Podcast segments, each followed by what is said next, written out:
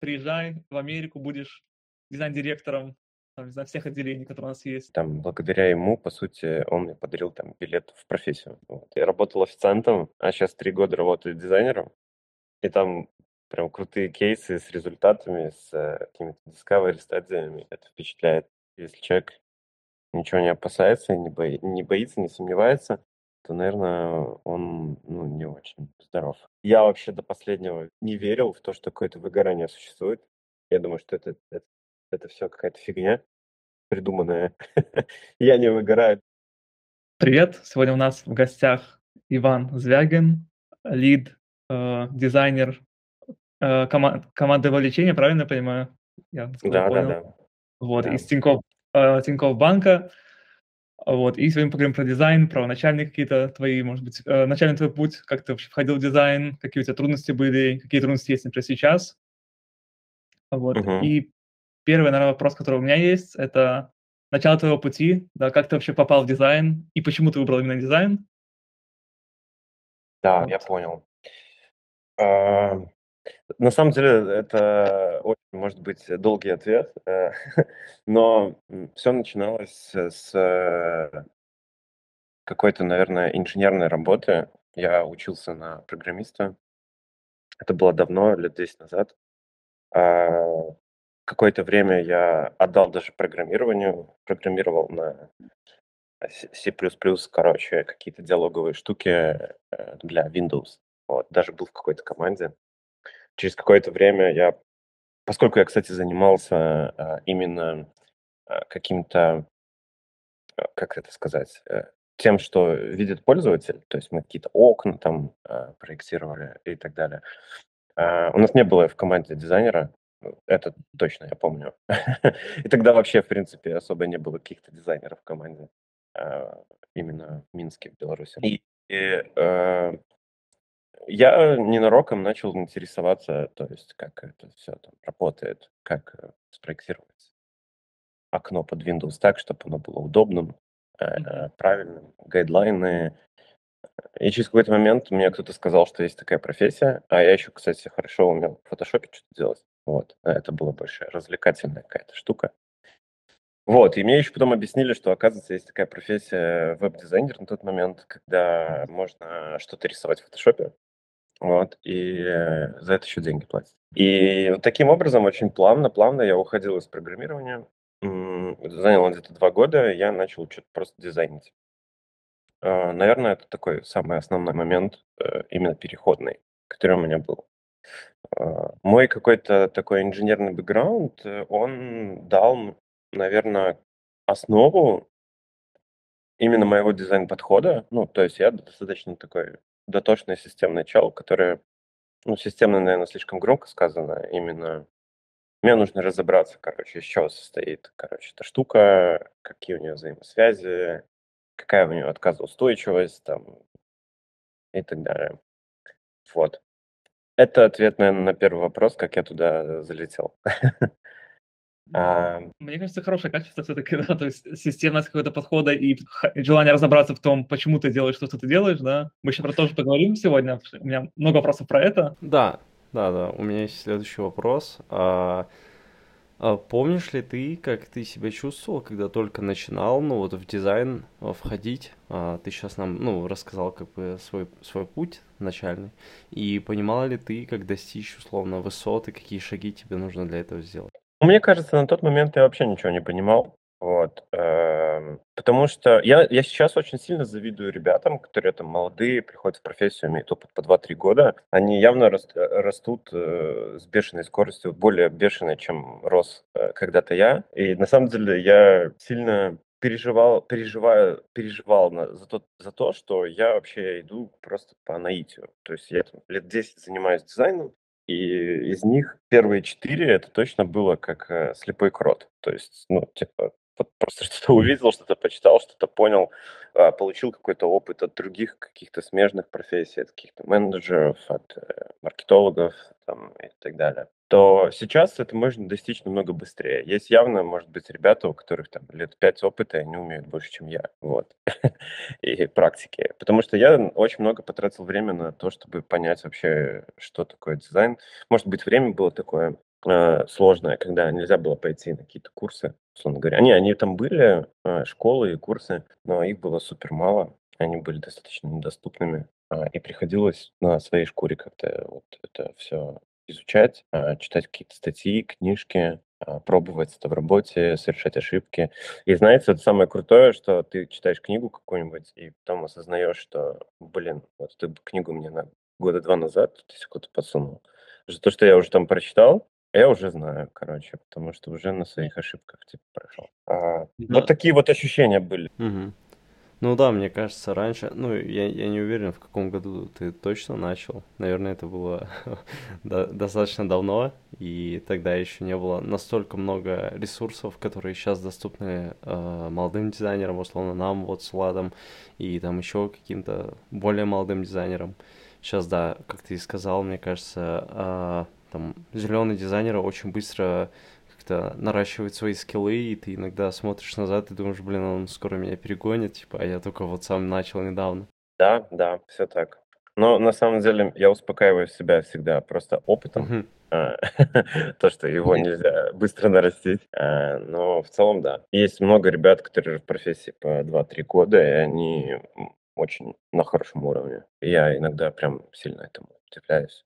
Как так возможно вообще? Мгм. А вот скажи, был ли у тебя ментор, пока ты вот, ну, пока у тебя был вот этот весь путь твой дизайнерский? А, да, очень крутой вопрос. Эм, Я как раз хотел это подсветить, но забыл. Я очень много лет, наверное, вот из 10 лет, лет 6-7, я в таком, как это сказать, в прямом виде не работал ни с каким ментором. То есть эти менторы наверняка были, но они были такие неосознанные. Это твой там начальник на работе, условно говоря, какой-нибудь менеджер, это может быть кто-то из э, дизайн-команды на тот момент, в которой я работал, или какой-нибудь... Я вот много лет отдал маркетинговому агентству, у меня там был директор, очень крутой маркетолог, и он мне много чему тоже научил. Вот. Но осознанный такой выбор, когда я начал искать людей, с которыми э, мне было бы интересно пообщаться, э, попросить совета, это произошло, может, год три назад. Я всегда говорю, что это супер самый эффективный а, способ обучаться, и это какие-то вот эти вот один на один встречи с человеком, а, которого, на которого ты хочешь быть похожим, условно говоря. А, Последние три года я обращаюсь за консультациями к разным ребятам, да до сих пор обращаюсь. И это супер эффективно, потому что один час беседы с таким человеком может заменить, а, там, не знаю, один год обучения на каких-нибудь курсах.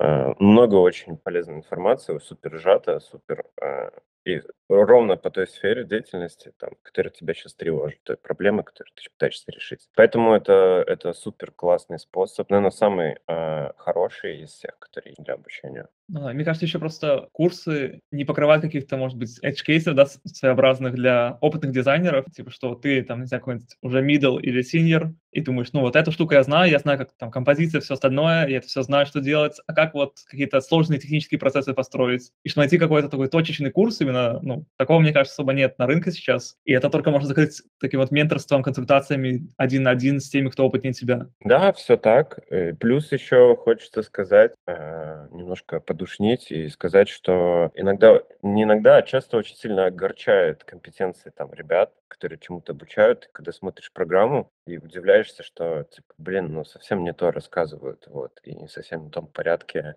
и подсвечивают больше там какие-то вещи, которые не так сильно важны, а которые важны, не подсвечивают. И вот от этого становится немножко грустно, что не всегда, да, хорошие преподаватели, вот, опытные есть. В целом, я надеюсь, что это не так. А хотелось ли тебе, ну, создать какой-то курс, когда ты вот смотрел на такие курсы, типа такой, так, все тут не так, я переделаю свой и сделаю правильно? У меня есть небольшой опыт. Я э, немножко преподавал в школе, э, ладно, не буду говорить какой, Э, и буквально, может быть, пол, полгода, а то и меньше, я оттуда ушел, ну, из-за вот этих вот всех разочарований, что типа, подход неправильный, э, зато- заточка какая-то сильно коммерческая, ну, понятное дело, это бизнес, вот, и не- нельзя так, э, нельзя брать на себя такую ответственность и в молодые, свежие, чистые головы вливать какую-то фигню, и вот я разочаровался в этом всем, еще раз убедился, ну, к, во- к вопросу про то, хотелось бы мне ли когда-нибудь сделать какой-нибудь курс, а, я убедился, что я верю только в обучение один на один. То есть это, скорее всего, будет какое-то дорогое обучение очень, но оно будет максимально правильным и эффективным. Вот. И если бы когда-нибудь э, такое бы случилось, я бы, наверное, в такое вот э, вписался. Идти куда-то в школу, преподавать на большое количество ребят, э, это достаточно сложно, неблагодарно, как правило. Вот. Ты все равно будешь плохим для всех там.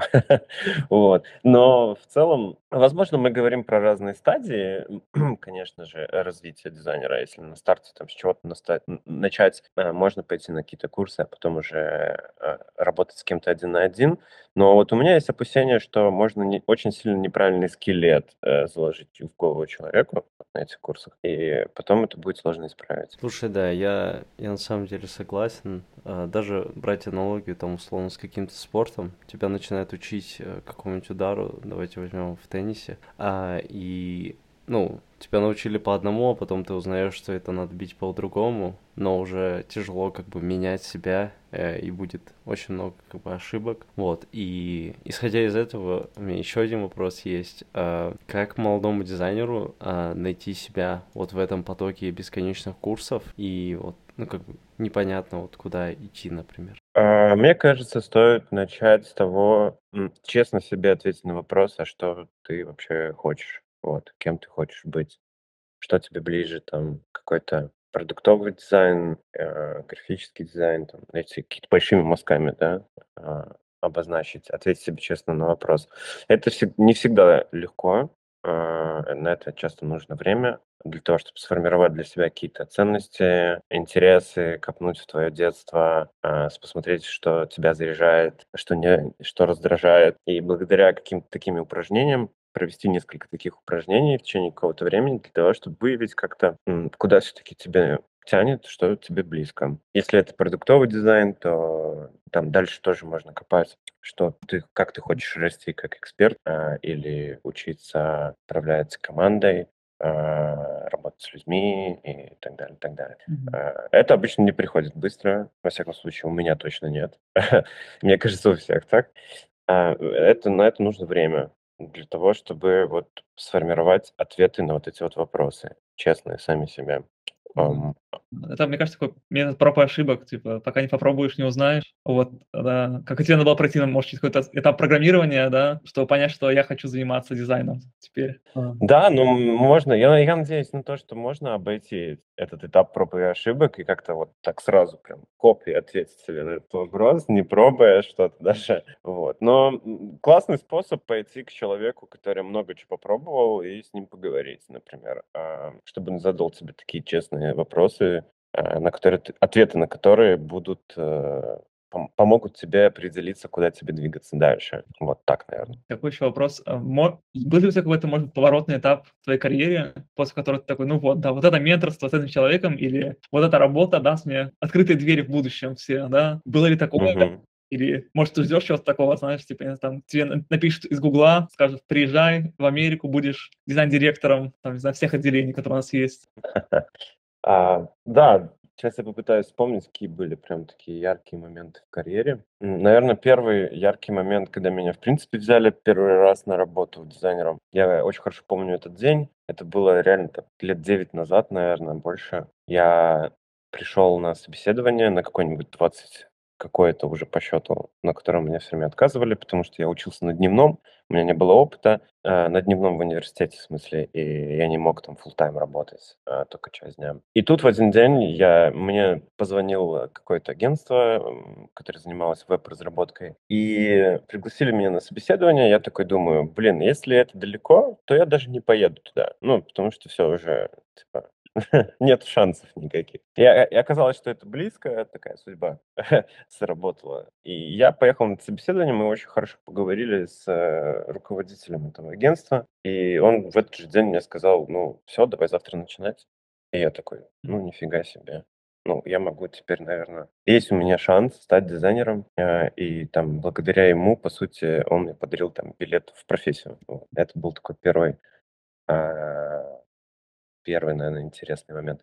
Второй интересный момент, когда я ушел из а, агентской работы с э, сферой услуг в продукт. Это был э, Avbuy, Autoclassified. И там я с этим вот агентским своим опытом погрузился в продуктовую работу. Я был там единственным дизайнером сначала, потом нарастили там огромную команду. Но, тем не менее, это открыло мне огромные двери, вообще понимание, мой, мое понимание того, что такое дизайн, вообще в корне перевернулось. А я начал по-другому на это смотреть. Я узнал, что такое про- продуктовая такая проработка всего, чего мы делали. Это супер было Интересно. Ну, третий момент, наверное, когда я первый раз поговорил с ментором и пообщался с ним, он мне задал столько интересных вот этих честных вопросов, что ты и как ты дальше будешь жить. А я ушел с первой этой встречи, оно было больше похоже не на то, что мы обсуждали дизайн, а на психотерапию какую-то.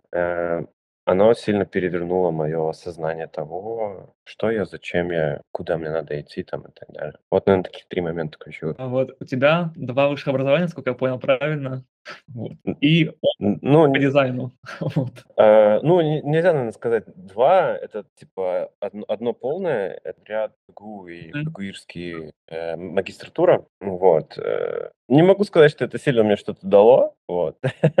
это, скорее всего, дало какое-то, может быть, системное мышление, немножко какой-то именно инженерский подход, потому что и та, и та профессия была достаточно инженерская.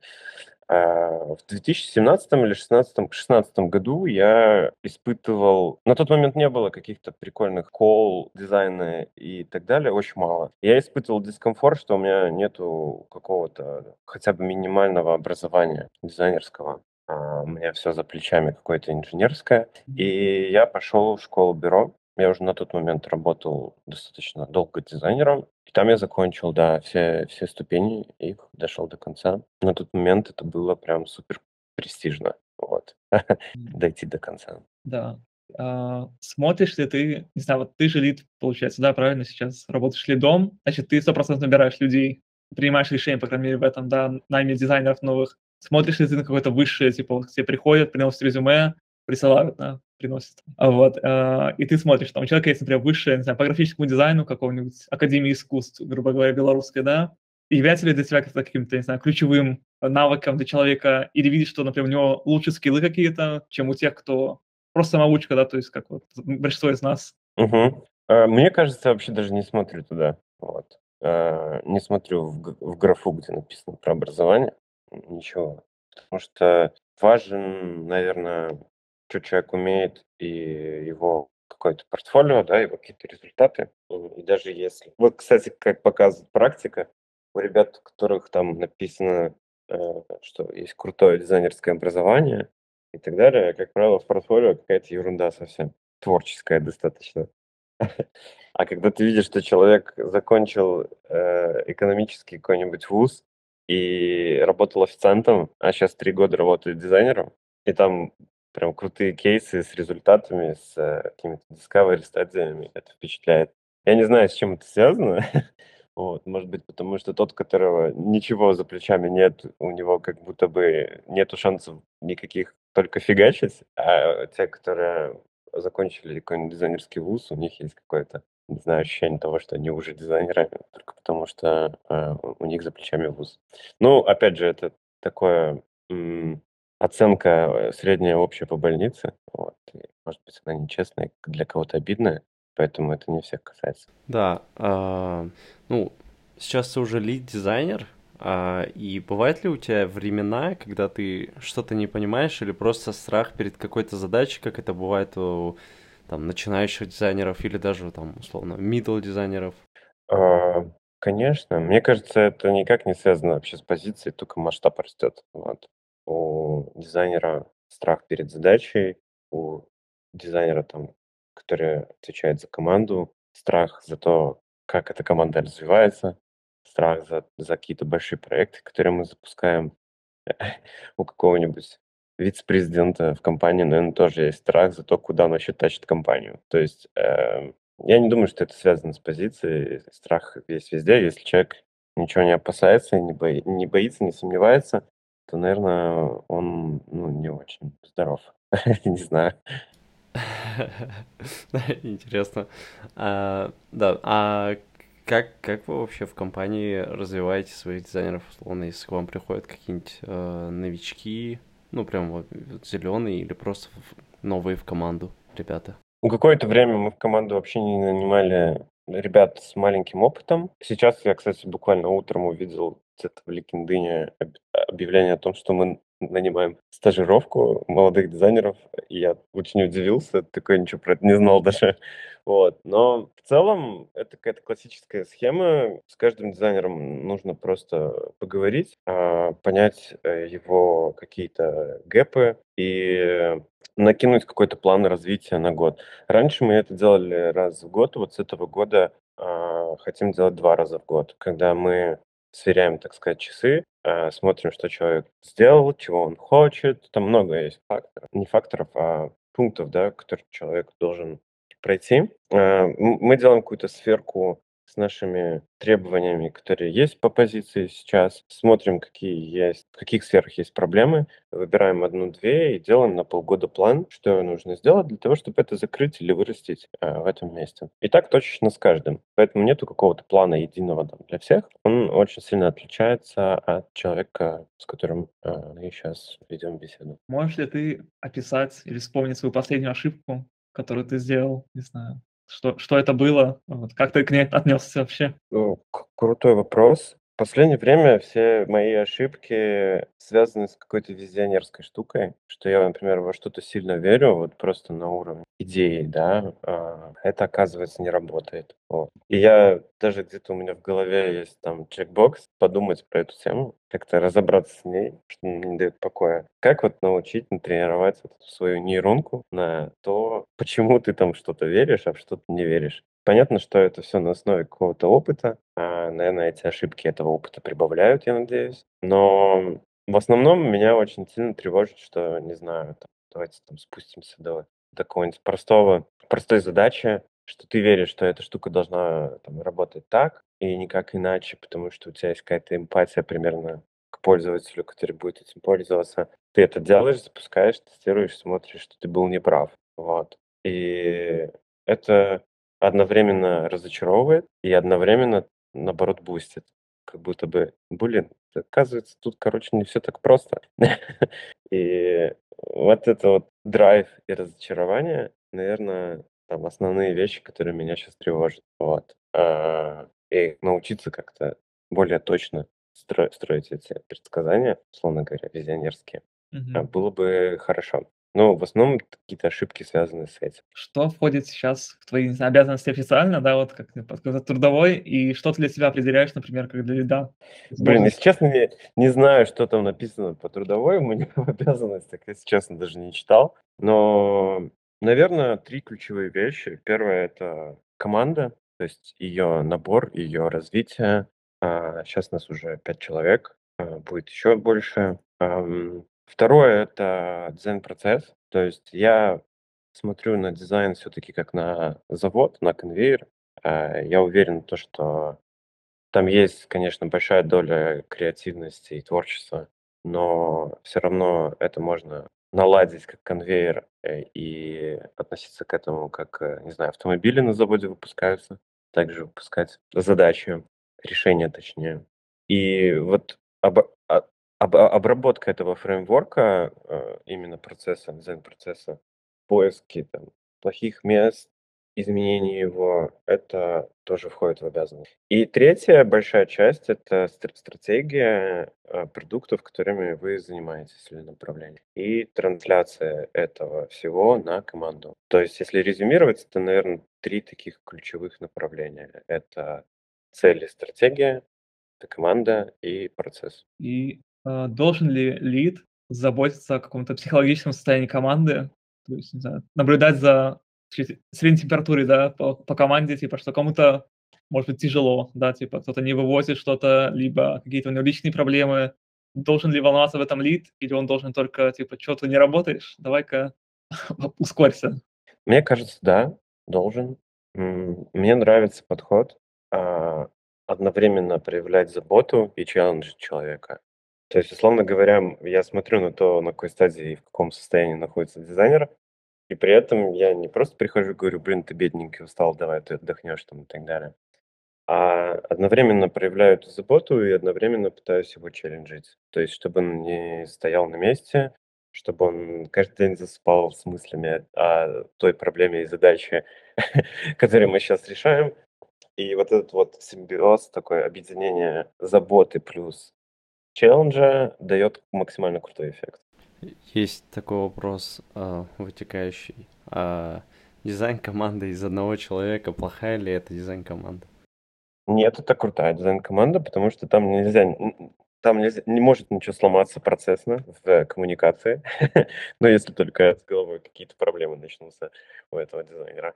А, мне кажется, это крутая команда. Я вообще верю в такую экспертную а, штуку, что есть там ребята, которые могут все сделать сами. Вот.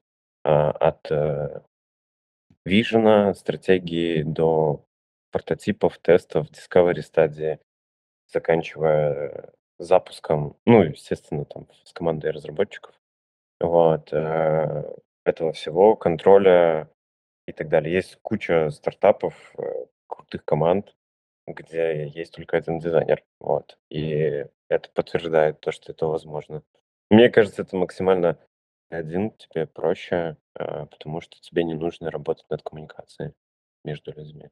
А когда команда из, состоит из 40 э, человек, то все сильно становится сложнее.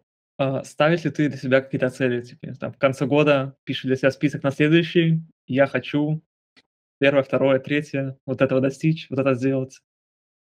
Да, конечно. Я раньше даже когда-то давно их публиковал публично. Э, сори за тавтологию. Э, но сейчас я это держу у себя, а, в основном это связано с какими-то штуками, какими-то челленджами именно в дизайне, которые я хочу перед собой поставить в этом году.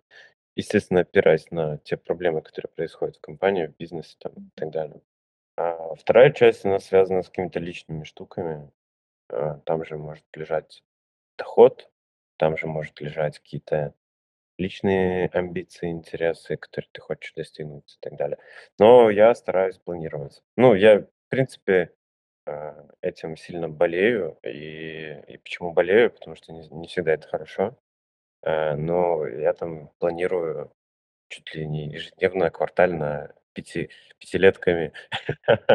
И это все, я считаю, на самом деле, отчасти даже болезнью, чем продуктивность. Это, наверное, чисто лидерская такая штука, планирование.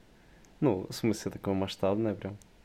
А, да не, мне кажется, это даже не с лидерством связано, а связано с каким-то, не знаю, строением мозга, характером. И я не знаю, я испытываю огромную тревогу, когда я где-то по течению, короче, Мгм. очень некомфортно. Э, рок-н-ролл хаус это не мое. Вот. И э, я люблю, когда, типа, я даже за собой замечаю иногда, что я что-нибудь спланирую, такое мне легче становится, типа, просто э, морально, что все, все под контролем, ребят, все нормально. Я знаю, куда я иду, я знаю, что я делаю, и от этого становится легче. Но при этом я знаю очень много дизайнеров, и не только дизайнеров, которые рок-н-ролл и хаус, и вот у них э, тоже все хорошо. Просто другой стиль. Еще такой вопрос. Нужен, нужно ли что-то дизайнер, кроме дизайна, не знаю? Вот как то относишься к людям, которые только в работе, только всегда думают о дизайне каждый день, каждую минуту, потому что я слышал еще такие мнения, что, не знаю, я там даю своему дизайнеру работу только два часа в день, и все. Все остальное время и я хочу, чтобы он, типа, не знаю, отдыхал или не думал о дизайне, потому что так быстрее к нему идеи какие-то приходят. Как ты относишься к такой точке зрения? Ну, звучит интересно, не слышал такого, но, наверное, хочется, наверное, сказать, что все индивидуально, зависит, наверное, от человека кто-то хочет перформить и работать по 20 часов, и ему это на пользу. Кто-то это надо 2 часа в день, остальное время отдыхать, и тогда максимально будет продуктивен. Мы живем в 23 году, и мне нравится точка зрения такая, что вообще не существует никакой профессии, там, типа, ты не, не только дизайнер на самом деле. Вот. Мне нравится подход, что мы такие мульти э, тайтловые люди, так скажем, блин, не знаю, фигово как-то получилось, а, что я там чуть-чуть, например, сноубордист, вот, на каком-то любительском левеле, чуть-чуть музыкант, чуть-чуть дизайнер, а, чуть-чуть, не знаю, любитель кино и кинокритик. А, и вместе это собирается твой портрет какой-то. А, и нельзя уже, наверное, ставить какие-то ярлыки, что вот тот чувак, он дизайнер. Нет, ну не только дизайнер, он еще увлекается много классными штуками, интересными. И эти интересные штуки, они на самом деле очень могут быть заметны э, в плане того, как они влияют друг на друга. Вот. Если человек дизайнер, и он при этом фотограф, то это сильно отражается в том, что он делает, и то, что он знает. Это очень интересно за этим наблюдать.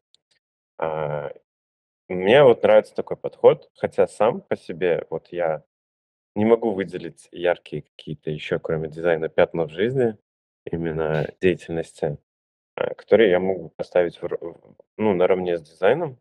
Но в целом, вот мне не хочется как мне нравится подход вот этот вот, когда ты смотришь на человека как на личность, а не как на там, привязку к какому-то тайтлу или там названию профессии. Считаешь ли ты себя трудоголиком? У меня такой вопрос возник. Мне кажется, да, потому что я не чувствую эту грань, когда я работаю либо не работаю. Вот, мне кажется, работаю всегда. И даже когда не работаю, отдыхаю, все равно мыслями где-то работаю. А, Здесь нужно понять, что такое трудоголик вообще. Это типа человек, который болеет, работает, да? Ну, сложно сказать, не знаю, наверное, лучше спросить у тех, кто работает со мной про это, трудоголик я или нет. Но с каждым годом, мне кажется, все меньше и меньше, но ты трудоголик. Вот, потому что с каждым годом все начинаешь больше задумываться о том, что э, долгую перспективу, если так вот фигачить, работать, то это сильно влияет там на здоровье, на продуктивность. А, буквально в прошлом году я испытывал там жесткий дискомфорт от того, что я вообще потерял какую-то продуктивность. Я устал, у меня была внутренняя тревога какая-то, что я стою на месте, все там что-то делают, я должен делать тоже. Но это меня и сожгло. Вот. Но я как-то это пережил, чуть-чуть дал себе возможность притормозить и Возможно, еще какие-то там дополнительные факторы сработали, внешний э, какой-то стресс. И я чуть снизил эту нагрузку для себя, что так, стоп, ну, не надо каждый вечер сидеть и работать. Вот. Хотя бы давайте один вечер освободим от этого. Вот. И потихоньку-потихоньку, мне кажется, э, это уменьшается, эта нагрузка на себя. А вот вы, э, ну, в Тинькове как-то говорите своим ребятам, там, дизайнерам, типа, вот, не перерабатывай, ты нам еще нужен, нам нужны твои силы. Угу. Ну, прям так напрямую нет, не говорим, у нас нету какого-то там системы контроля, насколько там человек перерабатывает. Не, на самом деле есть, но на нее, на нее никто не смотрит. А обычно я на это смотрю как будто бы через какую-то личную беседу. Если я вижу, что у человека есть какие-то личные проблемы, и плюс он устал, и проектом не двигается, и все очень плохо, а, я, конечно, советую ему дать, дать себе возможность передохнуть а, и каким-то свежим взглядом вернуться обратно через какое-то время. Но в целом а, нету, мне кажется, это индивидуально должно быть как. И хороший руководитель должен это замечать, чувствовать в команде. Да, мне кажется, еще часто такой дизайнеров бывает, как вот ты упомянул, что у тебя было в прошлом году, да, когда ты чувствуешь, что я должен тоже быстро двигаться, быстрее, чем тот, кто, не знаю, какой-то мой, грубо говоря, конкурент, да, такой же дизайнер, как я. Если вот я отдохну денек, да, он меня обойдет, он станет лучше. У меня, у меня такое иногда бывает, вот мы, мне кажется, и, и Шамиль тоже рассказал об этом, да, какая-то такая внутренняя конкуренция, которая иногда помогает тебе, а иногда она как бы и в, во вред тебе играет, потому что ты просто перегораешь, и потом такой, ну, у меня уже нет сил, типа, дальше бежать, грубо говоря. Да, на самом деле. Потому что, мне кажется, такой подход, он немножко ведет тебя к выгоранию. А, ну, я могу сказать по себе, что я все время, когда там кто-то что-то читает, я пытаюсь узнать, что он читает, потому что я не знаю, как будто бы я а, а, в этой гонке, в этом, скажем, забеге проигрываю. Человек знает больше меня, вот как ты и сказал. А, и пока что я не нашел как бы ключ к а, решению этой проблемы, как будто это тянется с детства или что, я не знаю. Но да. Да, я больше скажу, добавлю еще к твоим словам такую штуку, что я вообще до последнего не верил в то, что какое-то выгорание существует. Я думаю, что это, это, это все какая-то фигня. придуманное. Я не выгораю. Даже когда я выгорал, я я себе говорил: "Да ни хрена я не выгорел, типа я буду фигачить дальше". Вот, и это доходит до какой-то стадии, когда у тебя начинаются уже проблемы какие-то из-за этого. И с этим все-таки надо быть аккуратнее. Но я, я бы не советовал ребятам, которые еще до этого не чувствовали, об этом думать. Ну, типа, лучше выгорите разок. Почувствуйте эту грань, до которой нужно дойти и остановиться. Ну да, чтобы, чтобы, чтобы знать, а, где останавливаться. Дальше перейдем к более таким абстрактным вопросам. И первый это что для тебя является дизайном? Как ты для себя это определяешь? А. Ну, первое, что хочется сказать сразу, то, что я все-таки отношусь э, к дизайну как э, к ремеслу. Ну, я- давай вот я буду говорить про тот дизайн, который я занимаюсь. То есть дизайн очень Да. обширное понятие, а, он с разным. Вот, но именно дизайн цифровых продуктов, э, он очень такая, это как ремесло, это, это очень прикладная, прикладные вещи, которые можно делать по какому-то фреймворку, по инструкции, и, скорее всего, у тебя получится в среднем не хуже, чем там каких-то чуваков, которые делают это по наитию. Поэтому для меня дизайн — это, по сути, конвейер а, решений, которые вот производятся на этом конвейере и доставляются э, на какой-то продукт, чтобы улучшать показатели бизнеса и решать пользовательские проблемы. Вот. Это, с одной стороны, звучит очень грустно, но, наверное, это так. Второе, что хочется сказать, что именно для меня, что такое дизайн, это возможность вот эту вот мою болезнь про системность и, короче, простоту, да, вот, которая для меня супер важна, я очень... Это даже не касается дизайна, я транслирую какую-то простоту вообще в жизни а, и системный подход. Мои близкие от этого тоже э, страдают-учатся.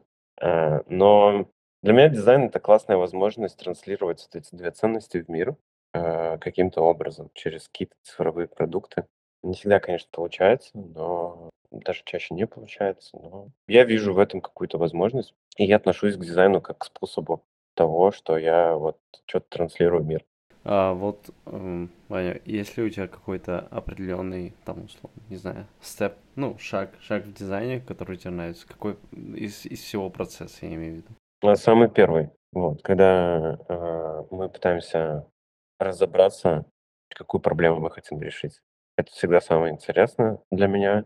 А, и сразу же, наверное, второй, когда мы пытаемся сделать какой-то bird view, ну, типа решение, вот прям сходу. Еще даже, может, даже без discovery какой-то стадии, когда мы пытаемся накидать, найти, придумать, как можно решить эту проблему, которую обозначили. То есть концептуальный такой дизайн. И вот эти первые две стадии для меня самые интересные. А, Когда мы уже знаем концептуально, как это будет, а, как мы будем решать эту проблему, и уже дальше как будто бы неинтересно. Ну, дальше там уже дела техники, и, скорее всего, концептуальная модель, она не сильно изменится. Ну, есть, конечно, случаи, когда меняется на, на дальних стадиях, но в целом это самое интересное. А на данный момент часто ли ты рисуешь там руками сам? Да, каждый день. Ну, что-то беру, что-то помогаю дизайнерам, беру какие-то задачки. Э, Я начинаю страдать, когда моя работа заключается лишь только в зум-звонках и э, всяких там э, конфлюенсах и прочих штуках скучных и интересных.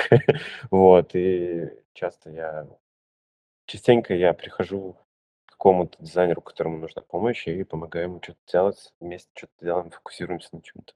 Мне это нравится. Иногда сам беру какие-то задачи. Мне кажется, что без этого я быстро потухну как-то. Тебя на сайте есть раздел, который называется «Моя миссия». А, Как он вообще появился? Да, и в какой момент твоей карьеры он появился? Как ты для себя определяешь, теперь, зачем я его описываю для себя? Да, может, это какая-то как-то твой документ, да, какой-то официальный, что вот я ставлю себе такую миссию в своей профессии, которая как бы никогда не закончится. Да, я бы даже сказал, что это не миссия, профессия, это просто моя какая-то личная миссия. Она не связана даже с дизайном, скорее всего. Вот. А когда это появилось, ну вот несколько лет назад, а, я поговорил с одним из э, менторов своих, и он мне задал несколько честных вопросов, которые а, я пытался найти ответы на них. И в какой-то момент понял, что я занимаюсь дизайном, дизайном только ради вот этого. То есть э, ради трансляции простоты и системности, вот, системного мышления. У меня, может быть, не все получается прям супер хорошо, но во всяком случае я к этому стремлюсь, и я хочу, чтобы это так было. То есть я хочу, чтобы э, когда меня больше там не будет, чтобы во мне говорили, что это тот чувак, который вот транслировал такую штуку. Вот. И эта штука, она помогает, ну, миссия. Миссия звучит очень пафосно, ну, типа, окей, давайте так это называть. Э, она помогает мне держать фокус. Вот. Когда я ее сформу- сформулировал, она очень там для меня круто звучит. В ней каждое слово, оно как Boeing 747 по весу. И э, она помогает мне держать фокус по жизни и принимать какие-то решения, что мне делать, что не делать. Вот. Не знаю, ко мне там прикольные мысли есть. Давай ты будешь, короче, в Инстаграм это постить. Вот. Короче, и делать там всякие подборки, 7 типичных ошибок дизайнера там, и так далее. Вот. И я такой посидел, подумал, блин, я не хочу инвестировать в это время, потому что это не мачится с тем, что я транслирую. Вот. Я не хочу так этим заниматься. Ам, штука эта достаточно вымученная. Мне кажется, у каждого человека есть миссия. Вопрос только осознал и сформулировал ли он для себя ее. Но мне кажется, это когда я вижу э, у дизайнера какие-то слова про миссию, и там от- отражается то, ради чего он этим занимается, я всегда внутренне радуюсь, потому что у человека, наверное, плюс один к осознанности есть какой-то. Он посидел, подумал вообще, зачем он живет, для чего и куда это все идет. А, Я, наверное, сейчас в сторону куда-то ушел, потому что забыл изначальный вопрос, который ты задал, вылетел из головы. Но как так? Нет, всё хорошо, я думаю, здесь. А, мне тоже нравится. Мне просто нравится стратегия. Я пытаюсь сформулировать на миссию свою, как для какого-то, может быть, не знаю, профессионала, да, то есть человека в профессии или просто даже для для самого себя.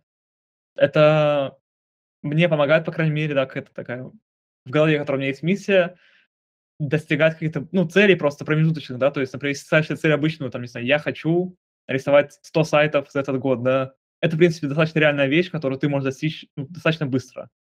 Но если ставишь себе цель: я хочу помочь с помощью какого-то там, не знаю, сайта, а, детям находить себе новые дома, это, мне кажется, такое более что-то абстрактное, что-то более великое, что чем больше, чем ты, наверное, да. Вот как ты сказал, что-то, что останется после тебя. И мне это очень симпатизирует, если есть такого дизайнера.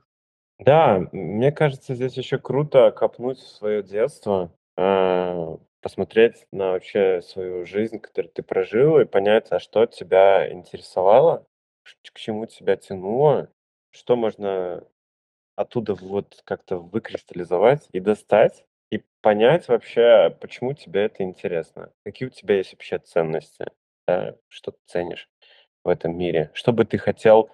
А, есть много качеств, э, людей, там, вещей и так далее, но какое качество ты бы хотел популяризировать, условно говоря, а, и вывести на другой уровень? Вот это достаточно сложно ответить, а, обычно. Да, согласен с этим. Недавно тоже услышал такой, а, такую фразу от своего head а по дизайну. А, она говорила, что типа вот у нее, а, как бы, как сказать, а, лозунг по жизни дизайн а, это lifestyle. И я тоже призадумался и подумал, блин, а зачем я это все делаю? И вот с твоей миссией условно и там условно от других, что я услышал, я теперь задумываюсь над этим и пока что, да, ну я уверен, что ответ быстро не придет, но пока я ломаю голову просто над этой загадкой и думаю, интересно, для чего, для чего вообще, ну я в жизни пришел к этому моменту, типа к дизайну и так далее. Да, интересно. Я недавно тоже встречал портфолио дизайнера, у которого было написано в миссии. Очень интересная мысль. И я прям внутренне порадовался, что человек до этого дошел. Там было написано, что э, человек транслирует э, такую штуку, как доводить вещи до идеала. Вот, типа, вот это, это часто люди что-то делают и потом бросают. Ну, сделали, типа, достаточно, и нормально. И вот это вот качество доводить до максимально идеального состояния, все очень прикольное, вот мне кажется. Да. Мне кажется, такой ре ремесленнический подход, как ты говорил, да, что ремесло такое такое вот что-то, что не часто услышишь от чего-то цифрового, да, что я хочу вот это, не знаю, чтобы оно прям так красиво было, что вот мне будет приятно все время на это смотреть, да. То, что я сделал этот какой-то процесс, либо какую задачу выполнил на максимум, которого, который я могу выполнить, да, сегодня. Да, да. Да. Хорошо. Так, по, про великие вещи мы вроде бы поговорили.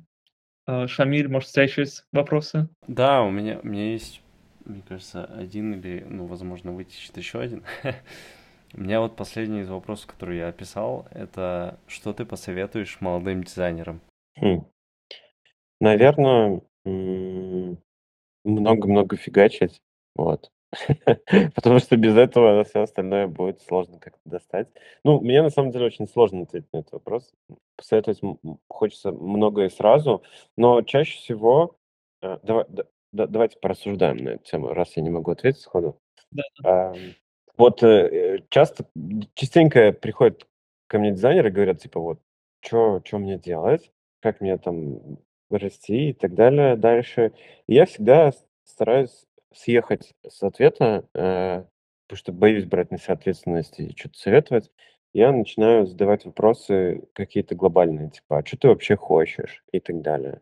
А, наверное, следовательно из этого, чтобы я посоветовал молодым дизайнерам, это вот этой осознанности и позадавать себе для начала честные вопросы, получить на них каким-то образом ответы. Возможно, даже пси- через психотерапию вот какую-то. Э, зачем мне это нужно, почему это важно.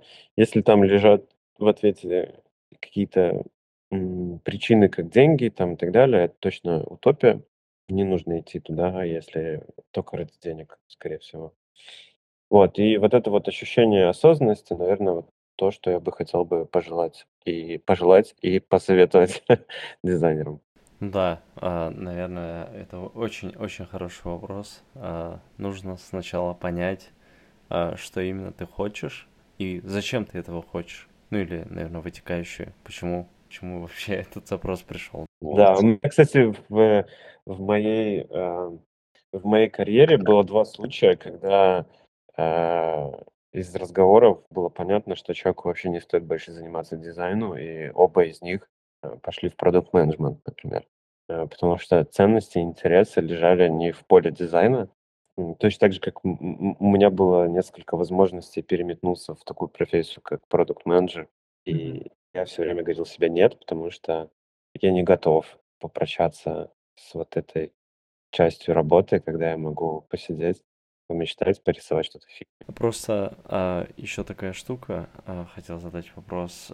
М- вот, а, насколько стоит слушать по пути, ну вот, по, по, вот на твоем дизайн, скажем, на карьерном пути а, людей, которые условно говорят, что дизайн это не твое, потому что в моей, в моем случае такое было, когда я только начинал, а, там я переходил из рисования в, в какой-то плюс-минус графический дизайн, Э, и у меня были первые потуги, мне там один человек сказал, что типа, может, это не твое. И, ну, меня как человека вообще, когда мне кто-то говорит, что я чего-то не могу, меня это наоборот злит. И я пытаюсь как бы сам себе доказать, что нет, я могу, как, знаете, в каком-нибудь мультике э, главный герой э, забирается на гору. Ну, если отвечать практически на этот вопрос, есть много историй про то, когда человеку говорили, что это не твое, а он становился суперзвездой в этом. Вот, в итоге. Поэтому, судя из этого, наверное, слушать вообще точно не стоит. То есть, наверное, нужно верить в себя. Если для тебя это важно, то ты достигнешь успеха а, том или ином. Я вообще, если честно, не особо верю в талант. Вот. Э, я не хочу сейчас пропагандировать, популяризировать э, тему того, что таланта не существует, но наверняка он существует, может быть, просто у меня его нету, и все, что я умею, я достиг э, каким-то жестким хардворкингом, и все. Но в целом я не особо верю в формат таланта. Там, этот человек талантлив или не талантлив. Ну, мне кажется, если человек берет и делает что-то много раз, рано или поздно он научится делать это хорошо. Вот. Ну да. Ну, просто даже если у человека есть талант, если мы там возьмем такое, то надо все равно с ним что-то делать. То есть ты должен развиваться, надо над ним работать. Это может исчезнуть, мне кажется, как, как бы такой навык. Это, ну, эти таланты это навык, да, можно так принять. Вот, потому что я у меня была ученица одна, она до сих пор есть еще, да, то есть она училась у меня, вот, ей не даже 18 лет, и она, ну, типа, она очень много работала. Она год работала над своим портфолио каким-то, она искала работу. Ну, ей все, типа, в основном говорили, типа, что, ну, тебе 18 лет, поэтому ты не получишь работу пока что. Но она нашла, типа, в конце концов, через год она нашла работу, где-то дистанционно, тоже в каком-то агентстве в России, да. Но она пришла через работу, то есть я реально видел, что она очень много работала. Она, например, иногда не спала ночами, просто приходила на занятия, и она просто спала на занятия. Потому что она не спала ночью, она рисовала, что-то перерисовывала, присылала мне постоянно какие-то э, всякие работы, каких-то э, конкурсах участвовала. То есть везде, где можно было челленджнуть себя, она вот участвовала. И я считаю, что это заслуга именно вот такого упорства, да, как ты сам сказал тоже, того, что человек хотел реально, и он добился этого. И мне кажется, тут талант, это как-то будет обесценивать ее достижения вот эти. Да. Мне кажется, что это именно так. Но я вот сейчас пока говорил и тебя слушал, тоже подумал, что таланту, может, нужно относиться как к скорости, да, э, того, чего ты достигаешь. Если талант, наверное, есть, то эта скорость будет быстрее, выше, точнее. А если его нет, то ты рано или поздно все равно достигнешь этого, но через более сложный тернистый путь. А, наверное, это так работает. Хороший, хорошая тема для следующего подкаста. Нет, да, на самом деле, пока я, ну, а, наш разговор шел, я думал, так, вот это можно на следующий сезон заложить, интересно, интересно. а, вот. А, и я бы еще хотел такую штуку добавить для молодых э, ребят, что условно не нужно, э, наверное, как-то, ну, проецировать на себя, что если человек с талантом, он что-то быстрее, ну вот исходя из нашего вот этого э, мини-разговора, скажем, а, что не нужно проецировать то, что вот он талантливее, а я не талантливее, блин, я ничего не добьюсь. Как мы видим, упорство и труд, как там все перетрут. Куда... Да, немножко моя мысль а, у- улетела в другую сторону, сори. Да, я думаю, у меня все. Из Шамилиса тоже все. Да, у меня все. Я хотел по поблагодарить Ваню, что он а, вообще пришел на наш э, Name подкаст. Э, пока что No Name. Было очень интересно с тобой поговорить. Я надеюсь, что тебе тоже было интересно с нами поговорить. Да, я с самого начала верил в то, что будет круто, и так оно оказалось. Э, я рад э, вас слышать, видеть. Э, здоров, здоровская беседа получилась. А, поэтому что, зовите еще. Обязательно, на самом деле, я думаю, в следующих э, каких-нибудь, не знаю, сезонах, если у нас все хорошо получится, то мы обязательно будем звать. Да, все, тогда все, спасибо, э, что слушали. Спасибо, что пришел, Иваня, еще раз. И все, всем пока тогда. Пока. Всем пока.